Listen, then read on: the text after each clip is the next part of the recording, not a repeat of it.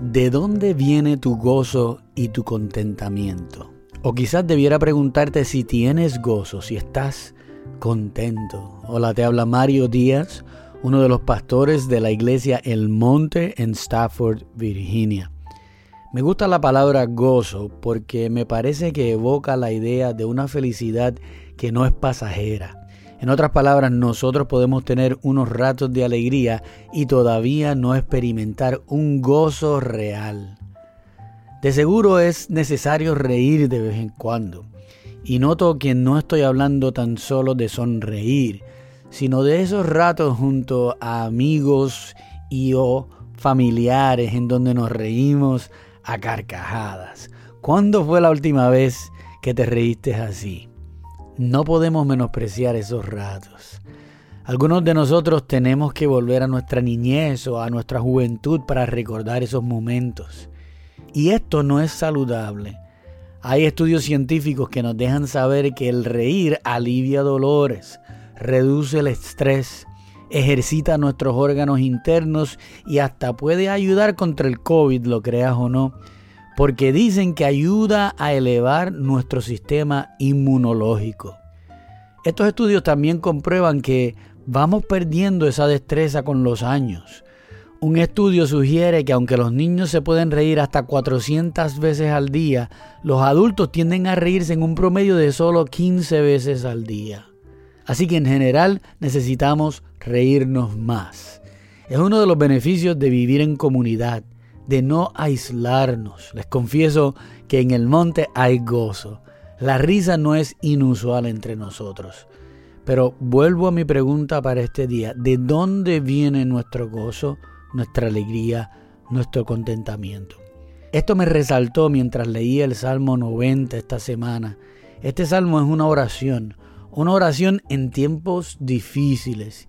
Y en el verso 15 pide interesantemente, devuélvenos ahora ese tiempo de alegría. Así que el salmista reconoce que hay diferentes temporadas en la vida y que Dios, que está en el control de todo, tiene el poder y la autoridad para cambiar las situaciones temporeras. Nunca estamos sin esperanza, no importa lo que estemos enfrentando, porque Dios puede hacer un milagro en cualquier situación. Dios es bueno, misericordioso, te ama y quiere lo mejor para ti. Pero el verso 14 es aún más específico y nos deja saber la fuente de nuestro gozo. Nos deja saber que aunque a veces pensamos que la alegría o el gozo son productos de nuestras circunstancias, hay algo más a fondo. El salmista pide, sácianos de tu amor por la mañana y toda nuestra vida cantaremos de alegría. Permíteme repetirte la oración del salmista. Sácianos de tu amor por la mañana y toda nuestra vida cantaremos de alegría.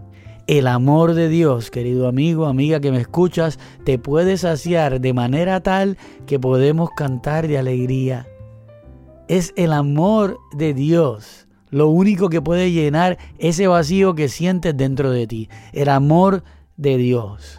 Lo bonito es que Él ya te lo ha extendido Juan 3:16 nos deja saber que por ese amor mismo fue que Dios envió a su Hijo a morir por tus pecados y los míos, porque Dios nos ama de tal manera. Solo tenemos que recibir ese amor. Tienes que saciar tu vida de ese amor para que puedas experimentar el gozo de la salvación. Ese es el gozo que perdura. Y si no sientes su amor ahora, quiero alentarte. Hay esperanza. Yo también he orado como el salmista para que Dios acuda a ese vacío y me sacie con su amor cuando me he sentido que no puedo verle tan fácilmente. Y adivina qué, Dios me ha respondido 100% de las veces. Así que pídele hoy, sáciame con tu amor, Señor, para que pueda cantarte de alegría y te garantizo que verás su mano sobre ti. Quizás el próximo paso para ti es venir a visitarnos a la iglesia del Monte en la 65 Toluca Road en Stafford, Virginia, donde nos reunimos este y todos los domingos a las 2 de la tarde para experimentar ese amor Estoy orando que Dios ponga en tu corazón venir a visitarnos, si es su voluntad, para que puedas experimentar esa alegría genuina que será de tanta bendición para tu vida. Si quieres más información, puedes buscarnos en Facebook como Iglesia Monte Ararat. Nos encantaría escuchar de ti. Bendiciones.